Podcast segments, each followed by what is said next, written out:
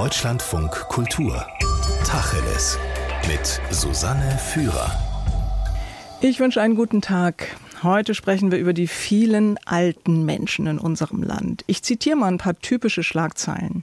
Deutschland wird zur Rentnerrepublik. Alterung der Gesellschaft führt zu hohen Wohlstandseinbußen in Deutschland. Und deswegen noch eine dritte Schlagzeile. Überalterung der Gesellschaft bereitet vielen Deutschen Sorge. Kurz, es gibt immer mehr ältere Menschen in Deutschland und das nehmen wir ganz selbstverständlich an, ist ein Problem. Die Soziologin Silke van Dijk sieht das etwas anders. Sie lehrt als Professorin an der Universität Jena und beschäftigt sich seit Jahren mit dem Alter, dem Altern und auch den Alten. Herzlich willkommen, Frau van Dijk. Hallo. Das ist ja ein Schluss, den wir ganz automatisch ziehen. Das Land wird älter und damit wachsen die Probleme. Sie sagen ja, das sei ein Kurzschluss. Warum? Es ist ein Kurzschluss, weil es voraussetzt, dass es irgendwie eine bessere oder eine richtige Bevölkerungszusammensetzung gibt, in der es möglichst wenig Alte gibt. Und das heißt ja auch nicht, wenn zum Beispiel mehr Menschen in der Gesellschaft altern, dass es dann nicht so ist, dass wir mehr Pflegekräfte brauchen oder dass äh, es teurer wird, das Alter zu versorgen. Also das sind ja oft auch Sachen, die genannt werden als Probleme. Das ist wahr, aber man könnte an der Stelle eben auch sagen, man versorgt auch andere oder man kümmert sich auch um Kinder oder baut Kitas aus, ohne deshalb zu sagen, jetzt haben wir hier ein großes Problem. Wir werden das nochmal einzeln durchgehen. Ich würde gern bei den Begriffen bleiben. Wir sprechen ja über die Alten als eine bestimmte Gruppe und auch über die Jungen. Gerade jetzt auch durch Corona wurde über beide Gruppen ja sehr viel gesprochen. Da frage ich mich immer, was liegt denn eigentlich dazwischen? Das ist eine total gute Frage. Ne? Man, es wird immer so diskutiert, als gäbe es genau zwei Bevölkerungsgruppen, die Jungen und die Alten. Und man muss natürlich sagen, das ist A überhaupt nicht der Fall, weil es eine große Mitte gibt. Und das ist aber vielleicht auch schon der entscheidende Punkt, dass diese Mitte keinen Namen hat. Das erleben wir aber insgesamt, dass häufig die Dinge, die eigentlich dominant sind, unbenannt sind. Na, weil sie heißt, als normal gelten wahrscheinlich. Weil sie als normal gelten. Sie brauchen keinen Namen, weil sie die Realität verkörpern. Und diese mittleren Lebensjahre, die setzen die Norm. Und von der weicht sowohl das junge Alter als auch das alte Alter ab. Das ist schon mal total wichtig. Aber auch jenseits dessen, dass es nicht einfach zwei Gruppen gibt, wo zudem noch dann auch diffus ist, wo, wo sie denn jetzt genau anfangen und aufhören, ist Altern ja ein Prozess in den Lebens, Leben der Menschen ist das eine ganz, ganz langsame Entwicklung. Das heißt, auch die Frage, wie man sich selber verortet oder wie man sich selber sieht oder wahrnimmt, funktioniert natürlich nicht in, in dieser Gegenüberstellung. Aber wichtig auch dafür, wenn wir anfangen, über das Thema Altersdiskriminierung zum Beispiel zu sprechen, ist tatsächlich, dass Normen gesetzt werden, die sich an Menschen ohne körperliche und geistige Einschränkungen in den mittleren Lebensjahren richten. Das sieht man im Alltag an ganz vielen Beispielen was war auch am Anfang der Corona-Pandemie, wenn definiert wurde, was man draußen tun darf oder nicht. Ne? Also man darf sich mhm. nicht auf eine Bank setzen, man darf aber joggen gehen, hat man sich irgendwann gefragt, was ist das, heißt das genau für eine 85-jährige Person eigentlich? Das erinnert mich ein bisschen, der Prozesscharakter ist etwas anderes am Alter. An frühere Diskussionen, wo man gesagt hat, für die Menschen ist es so und so, bei Frauen ist es etwas anders. Mhm, es ja. ist genau, wir erleben das in ganz vielen Bereichen, im Bereich Rassismus, im Bereich ähm, Sexismus. Als Soziologin, wir benutzen ja immer gerne komplizierte äh, Worte, ist das die unmarkierte Norm. Oder als Simone de Beauvoir ihr Buch mhm. ähm, Das andere Geschlecht geschrieben hat, ne, mit kritischem Impetus, was immer sozusagen, es ist so, als hätten die Männer kein Geschlecht oder als hätten weiße Menschen keine Hautfarbe. Und genau das erleben wir beim Alter auch. Der Unterschied ist, dass in den Bereichen Sexismus und Rassismus Rassismus es starke soziale Bewegungen gegeben hat, die darauf hingewiesen haben, die dagegen gekämpft haben, dass das Weißsein oder das Mannsein die Norm setzt, dass also zum Beispiel Mann ganz lange gleich Mensch war. Im Bereich Alter sieht das etwas anders aus, weil wir hier eigentlich keine vergleichbaren Bewegungen haben. Es gab mal die Grauen Panther in den USA genau. auch etwas stärker und einflussreicher als in Deutschland, aber das sind keine relevanten Bewegungen geworden. Und das hat auch gute Gründe, warum das nicht funktioniert hat, weil es tatsächlich, und das ist an dem Thema Alter eben auch hochgradig spannend, viele Menschen sich selbst auch wenn sie nach gesellschaftlichen Kriterien vielleicht dem zugerechnet würden, aber viele Menschen sich selbst in ihren 70ern nicht als alt sehen. Das haben wir in vielen Interviews erlebt, dass Leute dann sagen, für mich sozusagen ist das keine treffende Kategorie. Kann man jetzt auch noch mal länger darüber diskutieren, warum das so ist, hat sicherlich aber eben ganz viel auch mit der negativen Besetzung des Begriffs zu tun und eben mit dem, was ich eben beschrieben habe, dass der Alternsprozess für das Individuum ganz langsam verläuft und es genau diesen Einschnitt nicht gibt. Aber eine Bewegung gegen Diskriminierung wird man nicht bekommen, wenn sich die meisten dieser Kategorie gar nicht zuordnen und vor dem Hintergrund dann quasi eine kollektive Bewegung aufbauen. Es gibt ja einen Marker, der ja durch Gesetze gesetzt ist, das ist der Renteneintritt. Und mhm. heute wird ja im Allgemeinen die alten Menschen gleichbedeutend mit den Rentnern gezählt. Ich würde noch mal gerne bei der Kategorie bleiben, weil Sie ja gerade darauf verwiesen haben, auch dass die Soziologie nicht zuletzt uns ja lehrt, dass solche Kategorien, die liegen ja nicht einfach rum, die werden ja irgendwann mal gebildet. Und seit wann sprechen wir, also Gesellschaften von den Alten oder ging, war das schon bei Platon so? Gab es die schon immer? Also ist das quasi eine biologische Tatsache? Dass es Menschen unterschiedlichen Alters gibt, ist eine biologische Tatsache. Es hat auch immer schon Menschen über 90 gegeben, wenn auch sehr wenige im Vergleich zu heute. Aber das Alter als Lebensphase, also dass man auf die Idee kommt, dass es was, etwas ist, was mehrere Menschen in einer bestimmten Phase ihres Lebens teilen, das ist tatsächlich ein zutiefst äh, modernes Phänomen. Und beginnt, Sie haben eben schon darauf angesprochen, jetzt weniger mit medizinischen oder biologischen Kriterien, sondern tatsächlich mit der Einführung der Rentenversicherung und der Idee, Alter als kollektives Risiko zu versichern.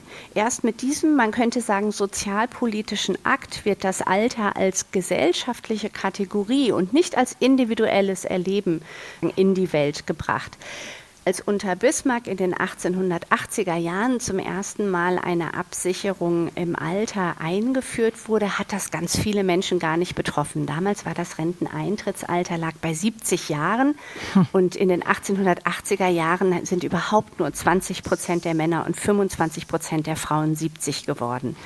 Und trotzdem war das ein zentraler Einschnitt auf der Ebene überhaupt in dieser Form von Alter als sozialer Lebensphase zu denken. Es dauert dann noch lange. Es dauert dann in Westdeutschland noch bis in die 1950er Jahre mit der Rentenreform von 1957, dass das Alter tatsächlich zu einer Lebensphase wurde, die nicht mehr mit Armut verbunden war, wo Menschen quasi in den wohlverdienten Ruhestand entlassen wurden. Ja. Es ist aber tatsächlich bis heute so, dass im Alter ganz viele mit Alter vor allem eine biologische Kategorie verbinden. Nichtsdestotrotz ist das Renteneintrittsalter ganz dominant dafür geworden, ab wann Menschen andere Menschen als alt erachten. Und wir können sogar im internationalen Vergleich sehen, dass das sehr stark mit dem faktischen Renteneintrittsalter korreliert, mhm. wann Menschen in Umfragen sagen, dass jemand alt ist.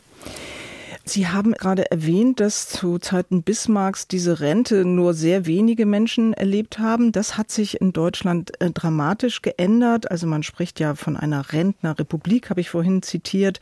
Rentnerschwemme sagt man nicht mehr so gern, war mal Unwort des Jahres. Und wenn man sich die reinen Zahlen anguckt, ist es tatsächlich ein Novum. Es gab noch nie in absoluten Zahlen so viele ältere Menschen über 60 in Deutschland und auch noch nie in Relation zu den jungen Menschen. Also kann man doch sagen, wir leben jetzt wirklich in einem Ausnahme- und nicht in einem normalen Zustand. Die erste Beschreibung ist komplett richtig. Die Gesellschaft altert und es gibt immer mehr ältere Menschen. Die Frage, was Ausnahme und Norm ist, ist natürlich eine Frage der Bewertung am Ende auch. Wir können sagen, erstmal empirisch ist das neu. Aber es kann auch sein, dass diese Ausnahme die neue Normalität wird. Naja, ich denke an diese berühmte Bevölkerungspyramide. Ja. Also unten ganz breit wie eine Pyramide eben, da sind die ganz Jungen und dann wird das nach oben hin immer jünger und ganz wenige Alte. Und jetzt sagt man, nee, Deutschland, da steht die Pyramide auf dem Kopf.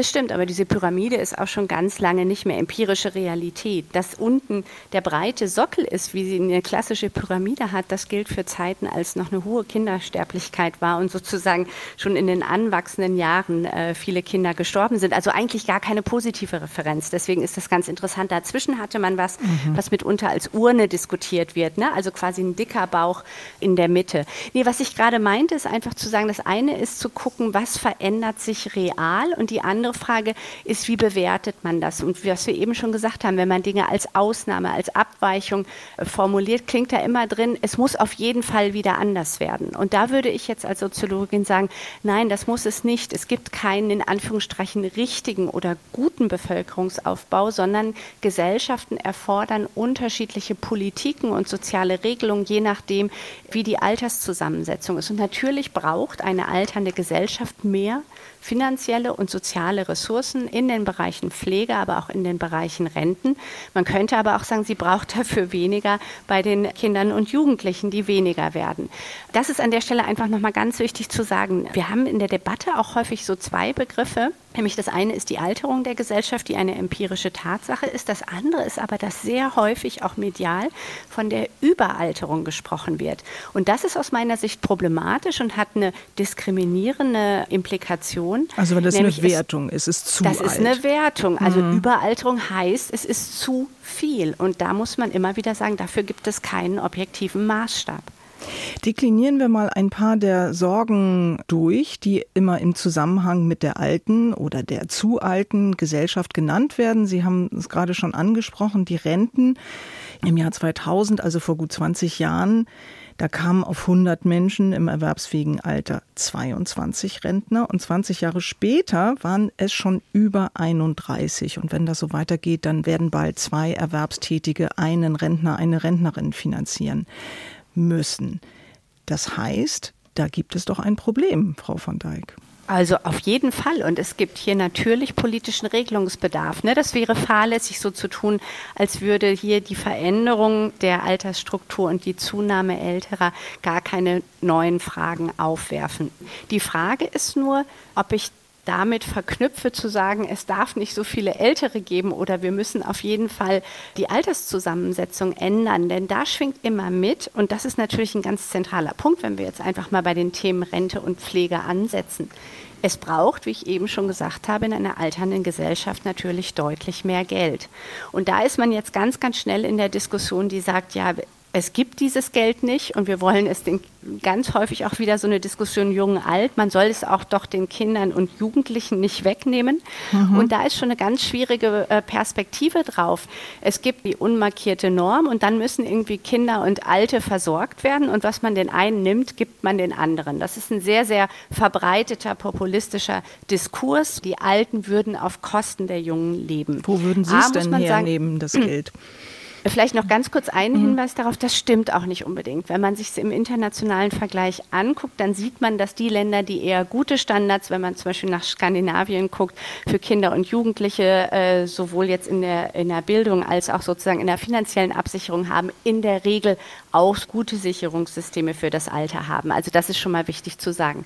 Wo man das Geld hernehmen würde, da haben wir natürlich eine ganz grundsätzliche Diskussion, dass der Staat auch über seine Einnahmenseite äh, bestimmt. Und ich würde sagen, eben die, der Interessenkonflikt oder das Gegeneinander ist nicht zwischen diesen vermeintlichen Kategorien jung, alt oder das mittlere Alter und das hohe Alter, sondern weiterhin zwischen arm und reich.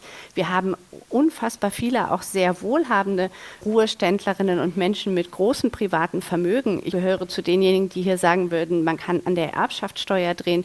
Wir leben in einem Land, das sich einerseits als Leistungsgesellschaft beschreibt und andererseits Einkommen deutlich, deutlich höher besteuert und sogar eben auch die Renten als Ererbtes und, und äh, wir haben keine Vermögenssteuer. Also an der Stelle finde ich ganz wichtig zu sagen, wo verlaufen denn eigentlich die Konfliktlinien in der Gesellschaft? Und die verlaufen nicht an der Altersfrage, sondern die verlaufen entlang der Klassenfrage und sie verlaufen an dem Punkt, dass wir sehen, wir sind eine Gesellschaft, in der es immensen privaten Reichtum gibt, hochgradig konzentriert die obersten 10 Prozent besitzen mehr als zwei Drittel des Vermögens, die untere Hälfte der Bevölkerung so gut wie nichts. Und hier kann mir niemand erzählen, solange wir diese riesigen privaten Vermögenswerte haben, dass hier nicht durch eine progressive Steuerpolitik und eine Politik der Umverteilung eine Gesellschaft geschaffen werden kann, in der man sowohl für Menschen, die pflegebedürftig sind, als auch für Ruheständlerinnen, als auch für eine gute Bildung und Versorgung im Kindes- und Jugendalter sorgen kann. Ihr Punkt ist, dass der Konflikt nicht zwischen den Generationen besteht, sondern innerhalb der Generationen. Dass es also mit dem Ganz Alter gar nichts zu tun hat. Ich würde nicht sagen, dass das Alter gar keine Rolle spielt. Wir können ja vielleicht auch gleich nochmal über die Klimaproteste äh, sprechen. Und natürlich haben auch Generationen für bestimmte Konfliktfelder eine Bedeutung. Wenn wir aktuelle Debatten um Fragen der Diskriminierung, des Vogue-Seins, der Sensibilität für bestimmte Sprechweisen, wenn wir uns das angucken, dann sehen wir, hier spielt Alter eine ganz große Rolle, wie selbstverständlich gegendert wird oder nicht und solche Sachen. Aber für die Konflikte, über die wir sprechen, für die Frage, in Anführungsstrichen, eine Frage, die sich eigentlich gar nicht stellt, weil es nur eine Antwort gibt, diese Frage, können wir uns eine alternde Gesellschaft leisten? Und ich würde sagen, wir müssen. Ne? Also sozusagen, es ist eine Frage von Solidarität. Und hier ist es tatsächlich so, dass wir auch immer wieder feststellen als Wissenschaftlerinnen, die Generationenkonflikte, die Headlines, jetzt kommt die Rentnerdiktatur oder so, die sind wahnsinnig beliebt. Wir finden immer wieder diese zugespitzten Generationenkämpfe. Wenn man allein über Jahre sich die Spiegeltitel durchguckt, wird wirklich regelmäßig der jetzt nun wirklich kommende Generationenkampf ausgerufen. Mhm. Wenn wir als Wissenschaftlerinnen da drauf gucken, wenn wir mit Menschen unterschiedlichen Alters Interviews machen, wenn wir uns angucken, wo und wie werden eigentlich Konflikte ausgetragen, dann muss man sagen, wir finden diesen Generationenkrieg nicht. Wir finden gleichwohl auch im Generationenverhältnis, dass sich heute Ältere große Sorgen machen um ihre Kinder und Enkel, weil ihnen klar ist, dass Formen sozialer Sicherheit, mit denen sie groß geworden sind, in den Nachkriegsjahrzehnten mit stärkeren Sicherungssystemen und sichereren Arbeitsverhältnissen, dass das für Kinder und Enkel weniger gilt. Und das sagt noch ein letzter Satz dazu auch etwas, dass diese sehr zugespitzten Debatten, die Alten bereichern sich auf Kosten der Jungen, sie diktieren bald die Politik, dann ist mehr als die Hälfte der Bevölkerung über 60, wird auch sofort unterstellt, dass Menschen dann nur noch Politik für Ältere machen. Und das stimmt in beide Richtungen nicht. Im Deutschlandfunk Kultur spreche ich mit der Soziologin Silke van Dijk darüber, was es bedeutet, dass in Deutschland die Zahl der alten Menschen stetig zunimmt. Jetzt haben Sie den Vorwurf der Gerontokratie schon selbst entkräftet, Frau van Dijk. Da lautet ja die Befürchtung ganz platt, es gibt dann nur noch Geld für Renten und nicht mehr für die Kinder und für Altenheime statt für Kitas. Sie haben jetzt gesagt, es ist so nicht, wie man durch qualitative Interviews weiß. Andererseits wissen wir doch auch, durch die Identitätspolitik, dass es sehr wohl eine Rolle spielt, wer und was ich bin. Ein Beispiel, erst seitdem sich Frauen in größerer Anzahl in der Politik engagieren, ist die Gesetzgebung frauen- und familienfreundlicher geworden. Ich kann mir nicht vorstellen, dass die Tatsache, dass zwei Drittel der Wähler über 60 sind und dass auch die viele Bundestagsabgeordnete älter sind, keinen Einfluss auf ihre politischen Entscheidungen hat. Vielleicht nicht im Sinne eines Egoismus, sondern einfach, wenn man andere Lebensverhältnisse gar nicht kennt. Also das würde ich niemals bestreiten. Und ich glaube, es gibt eine Menge Themen, wo sehr generationenabhängig ist. Ne? Also Stichwort Identitätspolitik, was Sie genannt haben, gerade Antidiskriminierung, aber auch Blick auf Geschlechterverhältnisse, wo das eine extrem große Rolle spielt. Wo wir das eher weniger sehen und wo es diese enge Alterskorrelierung tatsächlich nicht gibt, ist in Fragen, die sich jetzt im weiteren Sinne um sozial- und wirtschaftspolitische Fragen drehen und die natürlich relevant für die großen Altersthemen Rente und Pflege sind. Hier wird eine Person, die ihr Leben lang begeisterte FDPlerin war, nicht im Alltag plötzlich den Sozialstaat ganz anders aufstellen wollen. Und genauso wenig wird eine linke Person plötzlich im Alter zur Liberalen und kommt auf die Idee, dass es doch total gut wäre, wenn wir eher eine Aktien- oder kapitalbasierte Rente hätten. Was ich hier sagen möchte, ist, dass gerade auch politische Prioritäten im Lebensverlauf, und deswegen ist das auch nochmal was anderes als eine geschlechtsspezifische Prägung, im Lebensverlauf ausprägen und nicht plötzlich im Alter ändern. Womit womit Sie vollkommen recht haben, und das ist vielleicht nochmal ein ganz wichtiger Punkt, auch den zu unterscheiden. Alter ist nicht gleich Generation. Das ist ein Unterschied, ob ich sage, Menschen tun etwas, weil sie in einem bestimmten Alter sind und jetzt nur noch für dieses Alter agieren und es sozusagen den 60-plus-Menschen ein schönes Leben bereiten wollen oder ob ich Teil einer Generation bin, deshalb bestimmte Erfahrungen gemacht habe, die meine Art Politik zu machen prägen. Und das ist ein ganz großer Unterschied, ob etwas alterstypisch ist oder eher generationentypisch. Noch ein Einwand, Frau von Dijk. Wir sehen ja zum Beispiel an den ganzen Auseinandersetzungen um Transidentität, dass Linkssein von 70-Jährigen nicht dasselbe bedeutet wie Linkssein von 25-Jährigen. Auch wenn Sie sagen, diese politische Überzeugung hat sich im Verlauf Lebenslaufe, die Biografie herausgebildet, so ist es trotzdem nicht dieselbe politische Haltung, die jüngere Menschen heute vertreten unter so einem nee, Label. Aber das habe ich, das ist aber auch ein Missverständnis. Das habe mhm. ich überhaupt nicht behauptet. Mir ging es darum, um die auf die biografische Komponente von politischer Sozialisation und politischer Prägung hinzuweisen, bedeutet nur, dass Menschen nicht plötzlich ab einem bestimmten Alter nur noch im Sinne von alten Menschen agieren, sondern dass hier biografische Prägungen eine viel größere Rolle spielen. Ne? Ich bin nicht plötzlich für höhere Renten, wenn ich über 60 bin, wenn ich immer schon dafür war, den Sozialstaat eher schlank zu halten. Mhm. Also das heißt sozusagen, diese biografischen Prägungen, Generationenlagerungen sind total wichtig und machen natürlich Unterschiede, aber es ist nicht so, dass dann plötzlich im Alter alle zusammenrücken, weil sie jetzt alte sind. Es gibt ja ein Argument, was von der Linken gerne genannt wird im Zusammenhang mit der Finanzierbarkeit und der Höhe der Renten. Sie verweisen dann auf die Produktivität, die in Deutschland in den vergangenen Jahrzehnten stetig angestiegen ist. Und obwohl die Anzahl der Erwerbstätigen heute pro rentenbeziehende Personen abgenommen hat, immer weniger Erwerbstätige eine Rente finanzieren müssen, hatten wir noch nie eine so reiche Rentnergeneration wie heute. Genau, das ist einfach immer noch mal ein wichtiger Hinweis, weil in den öffentlichen Debatten oft so Illustrationen verwendet werden mit einer Wippe, ne, wo auf der einen Seite ein oder zwei, je, je nach Prognose, Erwerbstätige stehen, ne, die dann ganz viele Rentner versorgen müssen. Und da muss man sagen, das ist natürlich schon relevant, wie viele Leute arbeiten. Wir sind ja im Rentensystem in Deutschland im Umlageverfahren, also quasi die laufenden Renten werden von denen bezahlt, die jetzt ähm, erwerbstätig sind und nicht angespart durch die Menschen für ihr Alter. Aber die Anzahl der Menschen, die arbeiten, ist eben tatsächlich nur ein Punkt. Und Sie haben schon an, darauf hingewiesen, die Produktivität ist in den letzten 150 Jahren so extrem gestiegen, dass es viele andere Faktoren gibt, die mit beeinflussen, wie groß der Reichtum einer Gesellschaft ist. Und ich mhm. möchte auch, was die Personenzahl angeht, nur noch einen Punkt hinweisen. Man hat es ganz lange ganz selbstverständlich gefunden, dass man einen großen Teil der Bevölkerung hatte, der nicht gearbeitet hat, nämlich in Westdeutschland die sogenannte Hausfrau. Und es ist auch in Deutschland weiterhin so, wenn wir jetzt über die Frage sprechen, wie viele Personen sind erwerbstätig, dass wir zum Beispiel was jetzt äh, die Frauenerwerbsquote angeht, immer noch eine deutlich niedrigere haben als zum Beispiel in den skandinavischen Staaten. Ja. Kurz noch zur Produktivität. Jüngste Zahlen besagen, dass sich die Steigerung abgeschwächt hat. Ja. Also steigt jetzt nicht mehr so rasant an. Das heißt, wir wissen nicht, wird es so weitergehen. Und vielleicht hat auch die ein Ende. Nicht zuletzt, jetzt kommen wir zu dem Punkt Klima. Weil da ja auch empfohlen wird, Leute, macht mal auf Degrowth, hört mal auf mit eurem Wachstum, weil das nämlich unseren Planeten ruiniert. Da wird ja auch ein Generationenkonflikt ausgemacht, nämlich in der Auseinandersetzung um die Klimaerwärmung. Denken wir an Fridays for Future oder an die letzte Generation. Da engagieren sich junge Menschen, sehr junge Menschen für Maßnahmen gegen die Klimaerwärmung. Und die wurde ja nun von den Generationen ihrer Eltern und Großeltern verursacht, kurz von den Babyboomern. Also diese Generationenkomponente ist da auf jeden Fall drin und wir sehen das ja auch, wenn wir äh, uns die Proteste anschauen, dass sehr, sehr viele junge Menschen hier auf der Straße und unterwegs sind und auch das Gesicht oder sozusagen die prägende Kraft der Proteste. Ich finde, das kann man überhaupt nicht bestreiten, ähm, dass genau der Generationenkonflikt auch sozusagen in dieser Verantwortung für die wachstums- und klimaschädliche Politik liegt. Aber auch hier haben wir natürlich wieder das Problem, wie wir es immer haben, wenn wir von den Generationen sprechen, dass Generationen in sich extrem heterogen sind.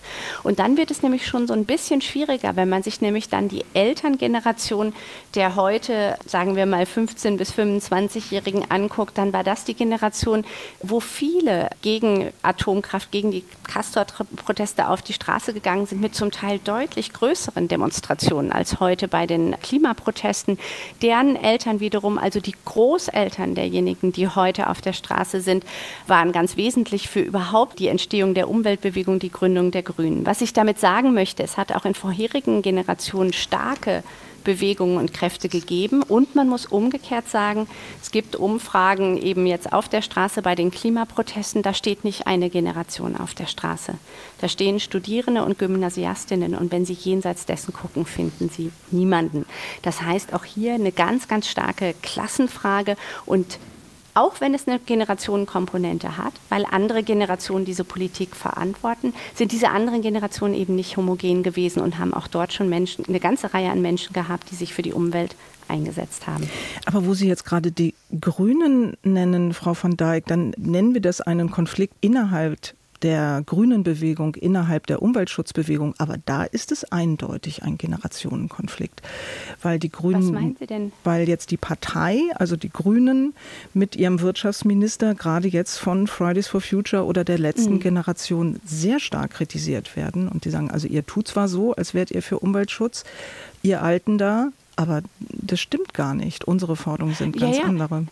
Also, also Insofern Nein, aber das, ich würde ja gar nicht bestreiten, dass es eine Generationenkomponente hat ähm, und dass sich jetzt gerade die Grünen auch noch in Regierungsverantwortung sehr weit weg entwickelt haben von ihren Wurzeln und denjenigen, die heute sozusagen die Klimaproteste auf die Straße tragen, zu Recht nicht radikal genug sind. Das bestreite ich gar nicht. Mir geht es nur darum, auch bei diesem Thema zu zeigen, man sieht zu wenig, wenn man daraus nur einen Generationenkonflikt macht. Es mhm. gibt auch äh, Proteste, die sehr bekannt geworden sind, jetzt gerade aktuell mit den Klebeaktionen, wo Aktivisten dann über 50 oder über 60 sind. Ne? Das muss man nur an der Stelle auch betonen. Also mir hm. geht es nicht darum zu sagen, hier sind keine Generationenkonflikte, auch gerade was Radikalität, Einpassung ins System und so weiter angeht. Mir geht es nur darum zu sagen, so zu tun, als hätten die Eltern oder Großeltern derjenigen, die heute auf der Straße sind, in toto komplett negiert, dass das Thema Umwelt, Umweltverschmutzung, Umweltkatastrophen ein Thema sei. Das stimmt nicht. Und die Demonstrationen, die es da gegeben hat, waren teilweise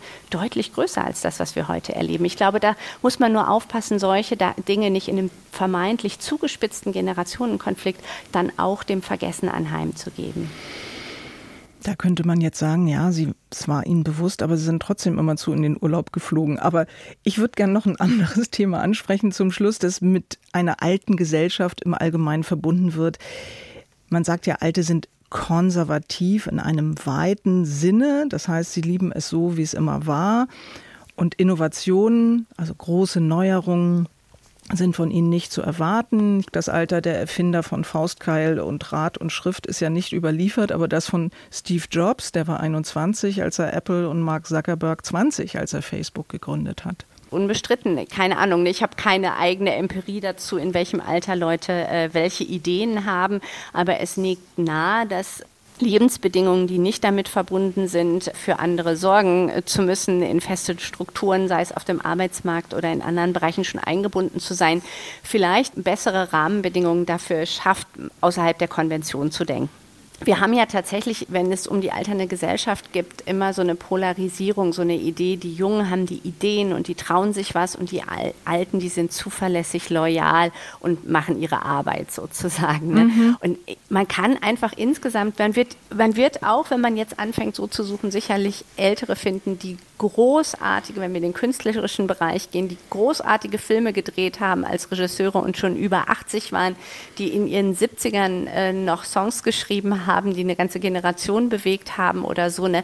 Spannend finde ich gesellschaftlich gesehen, dass es so ein starkes Bedürfnis gibt, bestimmte Altersgruppen komplett oder in toto mit einem Bild zu belegen. Also die Jungen ähm, im Sturm und Drang mit den Ideen und die trauen sich was, die Alten, die eher sozusagen an festen Strukturen festhalten.